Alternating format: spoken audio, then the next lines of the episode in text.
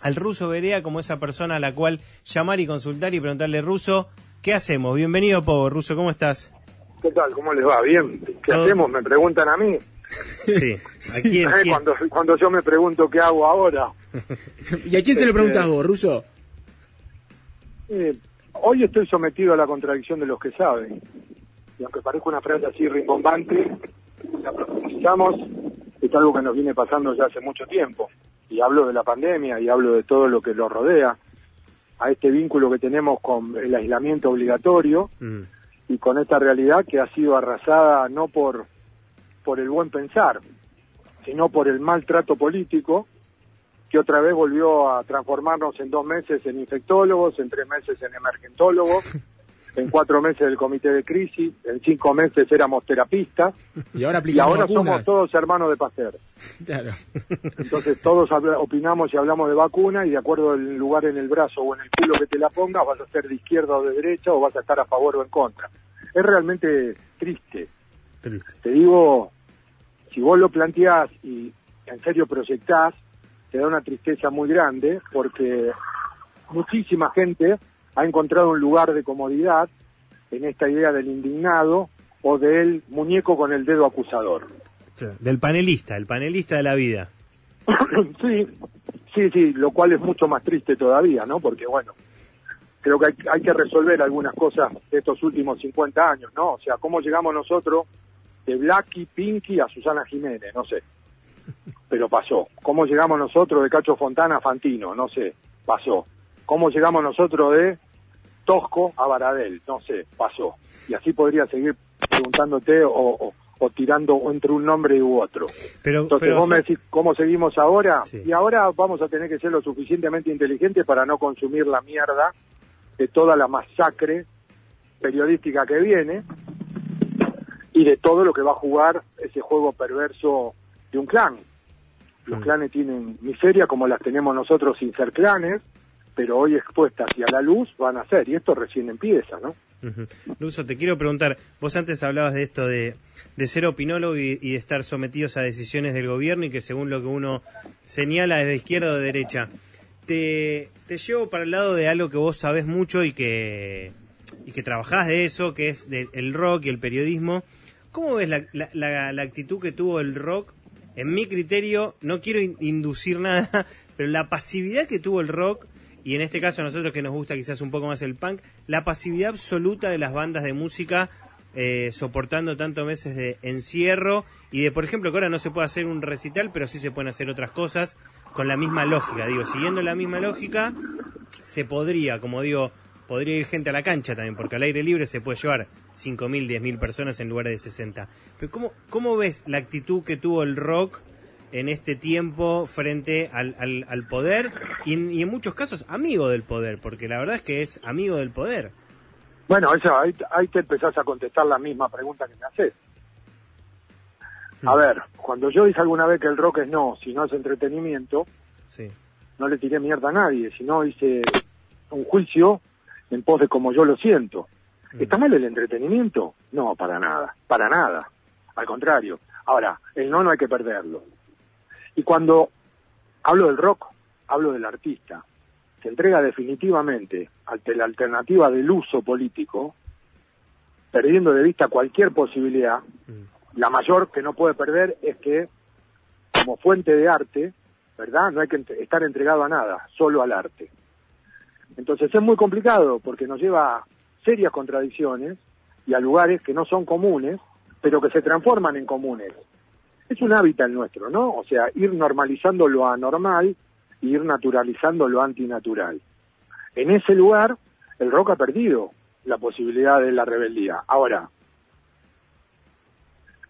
compartiste tantos escenarios, jugaste tantos juegos, en tantas supuestas luchas, o en algunas luchas, y estuviste al lado de personajes que en un momento eran bárbaros, después pasaron a ser nefastos y después volvieron a ser bárbaros, ¿verdad? Y que encima cantan a Spinetta, y no lo hablo solo por el presidente, eh, hablo por todo lo que esto referencia, que bueno, este, muchas veces el boomerang viene y te pega en la nuca, es complicado, es complicado. La actitud rebelde podría haberse manifestado de, de infinitas maneras. Ahora, hay una realidad, todos conocemos que el AMBA les solucionó un problema que la política hace 50 años no soluciona. ¿Cuál? Y vos me decís, ¿cómo? ¿Hay cloaca? La gente volvió, pudo tener agua, este no se le corta más la luz, las necesidades básicas están resueltas. No, no, no, vamos a seguir con la misma mierda durante muchísimo tiempo. Pero se lo solucionó el AMBA porque el AMBA lo que hizo es, con el miedo y el temor, es jugar a la larga, ¿verdad? Lo que a la corta hubiera sido una masacre. Y la política no iba a pagar el precio de esa masacre que hace 50 años viene sometiendo a cientos de miles de personas, las cuales después termina usando. Por suerte, ¿no? Como acá te cuentan los muertos, y parece que los muertos no son nuestros, digo por suerte, no porque te cuenten los muertos, por suerte pudieron llevar la cuarentena a lo largo de 7, 8, 9 meses dentro de, o 7 meses, 8, dentro de la pasividad de un pueblo que hace mucho tiempo, que le queda mucho más cómodo decirle pecho frío a un futbolista y no asumir que si no le dan la sube no puede tomar un bondi. Claro, claro. ¿Y, y pensás que si todo esto hubiese pasado, digo, dos, dos hechos, eh, no, uno, vamos uno, después hablamos del otro. Si esta pandemia hubiese estado Macri en el gobierno, hubiese sido la misma No, pasividad. no, no. eh, La verdad que lo que menos me gustaría es hablar de Macri. O sea, porque eh, hay 50 mil millones de razones para no tener ganas de ponerme a, a expresar en función de eso. Y no quisiera caer en esta discusión de bar, triste y pedorra, de tres chabones casi escabiados, que creen que porque uno se hace unos cuestionamientos está del otro lado. Claro. ¿Se entiende? La pandemia tocó y era Alberto. Y Cristina atrás de Alberto. Y es lo que había que sobrellevar. Y es en los que hay que creer. Por eso digo que estoy sometido a la contradicción de los que saben. O sea, yo no puedo jugar ese juego de y si hubiera sido Sí, Macri. sí, sí. ¿Me entendés? No lo puedo jugar. Porque aparte no me interesa hablar de Macri. Claro. Y, y- No por contraposición a esta alternativa, sino porque no me interesa. O sea, yo hace más de veintipico de años que dije que cómo se podía confiar en un tipo que hacía los 504 sin guantera. No solo fue presidente de Boca y campeón de todo, se ve el- fue jefe de gobierno varias veces y después fue presidente. Bueno, ¿querés que te lo resuma? Como hice con figura de la televisión, esto es propio y exclusivamente mío. El- la última elección, el argentino en el 85, casi 86%, eligió entre los que habían dejado el 26% de pobreza y los que lo llevaron a más del 40%. Vamos a ser pobres, macho. Pero no solo con el bolsillo. Y, y Russo, ¿cómo lo ves? Porque digo, la verdad que todo lo que vemos, como vos bien decís, estos seis, siete meses de, de cuarentena y de aislamiento, pareciera que todavía no, no repicó la crisis. Pareciera que el 2021 va a ser un poco más... No, la crisis está, lo que pasa que la crisis está, lo que pasa que hay muchísima gente este, que no quiere ni que se hable y no le interesa hablar aún viviéndola. La zona, primer, segundo cordón, tercer cordón, es tremendo como está viviendo la gente. Es tremendo. O sea, hay muchísima gente que se quedó afuera. Vos hablabas, se gana la vida hablando de fútbol y de rock. Yo me quedé afuera el 31 de julio Mm. es todo bárbaro. No me quejo, ni lloro, ni estoy pidiendo la escupidera, ni laburo, ni nada. ¿Ok? O sea, ya me llamaron varios y dije que no. Me quiero repensar. Pero en esta actitud, digo, hay muchísima gente que se quedó afuera. Pero ese es un tema que también, en esta cuestión berreta, policíaca y absolutamente nefasta, no solo mediática, sino a la que llevamos con el dedo acusador hasta barrial, ¿no? Hay temas que los tenés que tratar con muchísima altura porque pueden llevar a la ofensa. De la misma manera que hay temas que son casi insólitos. Gente que te cuestiona porque apareces en un canal o en otro, sin escucharte. ¿Verdad? Pero esto yo me hago cargo, soy un tipo de los medios y estoy expuesto. Ahora, cuando el que te cuestiona es un tipo que hace 30 años que te conoce, es un pelotudo. Vos te bancaste ruso cuando salías en ESPN de traje, te decían careta, ¿no? Hablabas de fútbol, pero como te tenía poner un traje. No, no, fueron un par de comentarios en relación al disfraz, y era razón, ahora me tenían que escuchar hablar de fútbol. Pero se quedan con la otra.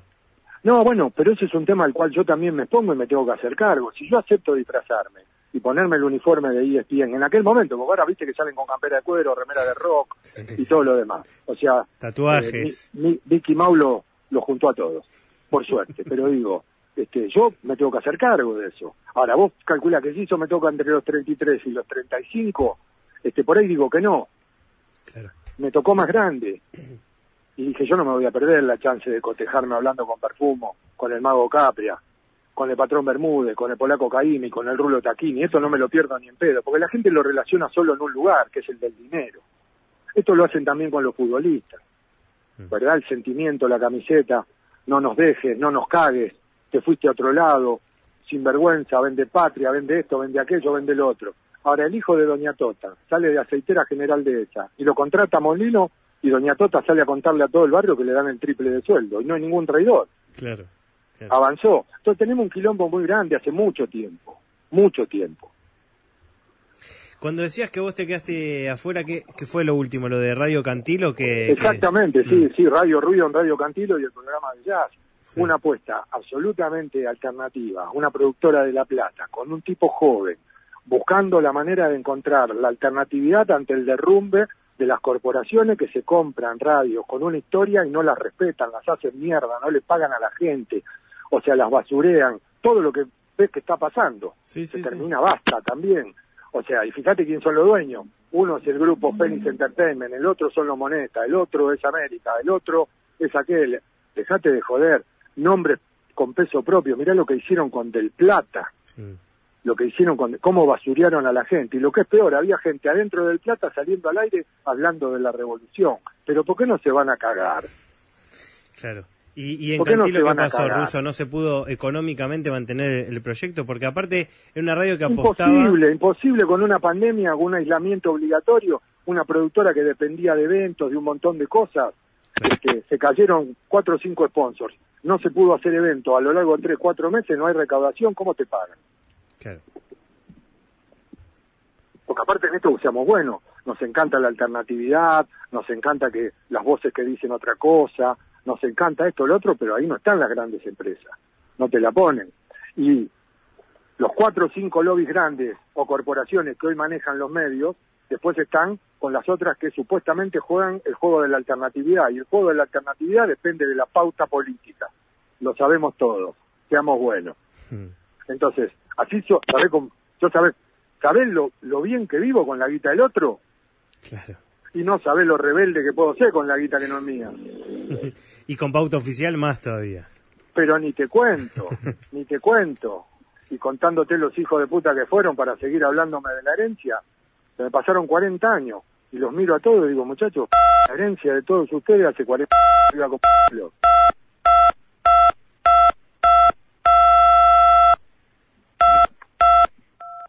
Hola, Ruso, ¿estás ahí?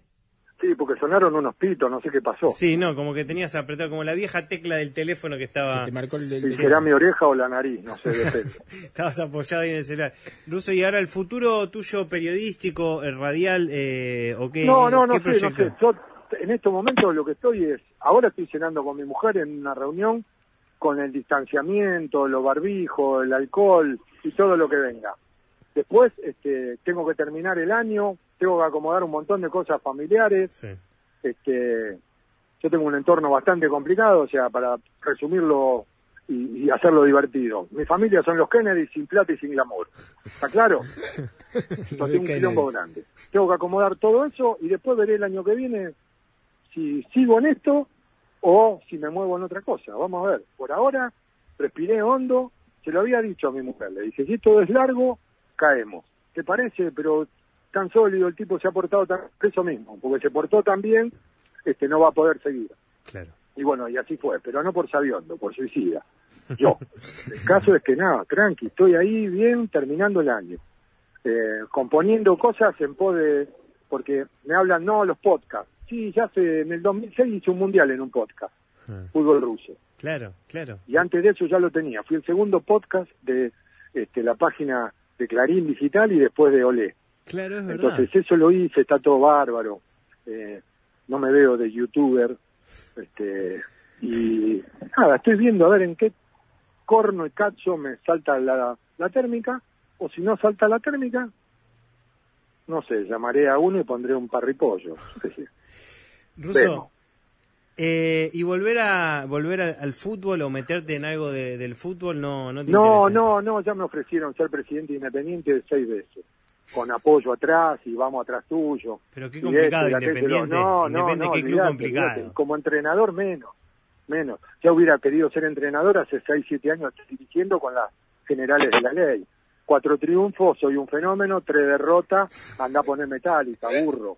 O sea, eso ya lo sé, puede venir por ese lado, pero lo que no voy a hacer es someterme al apriete de barra y de toda esta locura en la cual está metido un fútbol que viste lo que es, no solo organizativamente hablando, viste lo que es en toda esta relación que tenemos con creer o no creer. Ahora están viralizando a su día gritándole al, al referí, porque vos sos de boca, porque vos sos de boca, porque vos sos de boca. Sí, sí, es la misma gente que viraliza eso, es la misma gente que si es a favor se hace la boluda y no dice nada. Y si es en contra dice son unos sinvergüenza, hijo de buena madre. Bueno, definí, flaco, ¿qué querés de tu vida? Hijo de una contradicción, no vamos a salir de eso, pareciera. Y una doble moral, un doble discurso. Es bravo, es bravo, porque todo eso ha triunfado, todo eso ha triunfado. Lucio, y ya que, hablas de, ya que hablas de fútbol, ¿te puedo tocar el tema Perdón, apreté de vuelta esta mierda. ¿Qué? ¿Puedo tocar el tema? ¿Te puedo tocar el tema eh, Maradona? Una de, los, de las charlas que tuvimos acá en, en preproducción para, dijimos, llamémoslo a ruso, eh, fue plantear, viste que también se habla mucho de, estas cancelaciones, de cosas, de separar al artista de, lo que hace de su obra o de cómo es como persona. ¿Qué, qué, qué me puedes decir? Estoy desorientado yo personalmente. Para esto no es muy complicado. Cuando me llamaron fui a cuatro lados y salí en seis radios. Y elegí dónde sí y dónde no. Y te digo por qué. Fui a mm. hablar de Maradona y el futbolista. Mm. Y el futbolista y la cancha es el endiosamiento. ¿Verdad? Ahora, yo nunca perdí de vista que Maradona era una persona. Como tal, no solo no juzgué mediáticamente ni jugué el peor de los juegos, que ahora va a venir a mansalva, sino que traté de tener el duelo que hay que tener. Y cada uno tiene su propio duelo. Mm. No pongo días, ni meses, ni fecha, ni nada. Que cada uno haga el propio duelo que tenga que hacer con Maradona. El punto interesante es este. Vamos a seguir hablando del Dios, sigamos hablando del futbolista. Ahora, si vamos a humanizar al futbolista, primero que suerte. Vean a los futbolistas como humanos. Por eso se equivocan. Entonces no escuchen a los boludos que hablan, no, no, no, ese error no se puede cometer. No, no, no, está jugando una final, flaco, vos no podés estar así en la cancha. Esta cosa terrible de lo que nunca jugaron y dicen no, no, no, no, no. Muy bien. Cuando a Maradona le dicen sí, sí, sí, sí, o le decían, o le tenían pánico. ¿Van a, a personalizarlo? Bueno, si lo van a llevar al hombre, tratemos de ser, primero, serios, segundo, responsables y tercero, estar a la altura de una figura como Maradona para hablar del hombre. Mm. Si no, sigan hablando del futbolista y todo lo que le dio y la maravilla que les provocó. Porque si no, es una vergüenza a todos los niveles, incluido el asunto de género. Sí, sí, y todo lo que pasó después con, por ejemplo, el, tema de los Pumas, que dos semanas atrás eran héroes porque le ganaron por menos a los All Blacks. Y no, no solo ese mismo día que le, en la semana anterior le habían ganado y después pasó lo que pasó. Pero no solo eso, porque los Pumas eran los que cantaban el himno y lloraban, y mm. los jugadores de fútbol eran unos pelotudos que ni se sabían el himno porque eran unos negros de mierda que no saben ni hablar primer punto. Mm. Segundo punto, yo jamás caería sobre los Pumas, porque te llevo a Fiorito y hay un montón que vienen y te dicen, no, no se puede jugar con estos bolivianos de mierda. Sí, sí, sí, sí. sí.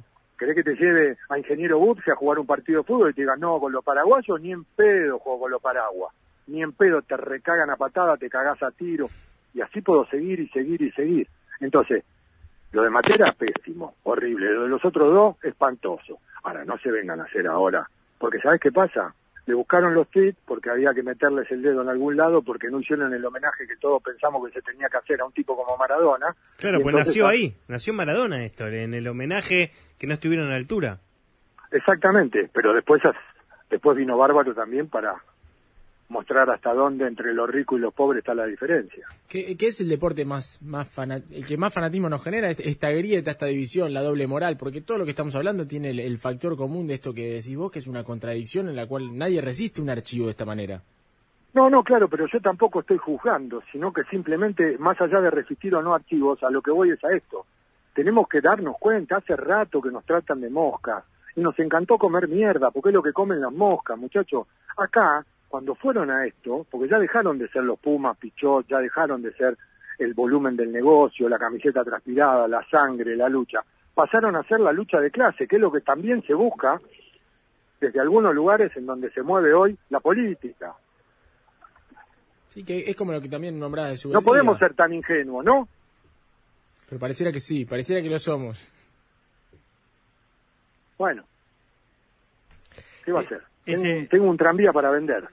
¿Me ¿Podés pasar el chivo? Sí, sí, sí, ya lo pasamos, que te Yo te lo que te compro, llame. Ruso. Es el ruso Beria que está hablando con nosotros acá en Pogo. Última pregunta. Vamos un poquitito a lo musical porque también nos gusta orientarnos con nuestro rolón musical. Que Pasó es- el tranvía, ¿eh? Ahí Ojo pasó que el si tranvía. comprar. Eh, Ruso, último recital que fuiste antes de la pandemia. Eh, ¿La polla? ¿O La- creo que hubo otro más? No, no sé, quería preguntarte si fuiste a ver. Sé que fuiste a ver a La Polla. Siempre me gusta escucharte hablar de La Polla, de los Ramones, porque. eh, nada. Evaristo es el puto amo del rock español, muchachos. Somos víctimas fatales del estado de las cosas, somos víctimas fatales de las cosas del estado. Somos lirios, somos rosas, somos lindas mariposas. Eso necesitaba. Eso El necesitaba. arma que te ha matado la fabricó un comerciante honrado. ¿Querés que siga? Tengo 50.000 frases más de Evaristo memorizadas. El puto amo del rock en español. ¿Ok? Espectacular, Ruso. Bueno, eh, ojalá encuentres, Ruso, brevemente dónde, dónde vuelvas a hacer periodismo. Tranqui, tranqui, chicos. Esto, disfrutémonos, tratemos de vivir lo mejor posible, respiremos hondo, abramos los ojos y fundamentalmente, en serio, dejemos de ser boscas. Beso a todos. Gracias, Ruso, por haber estado en. Pogo.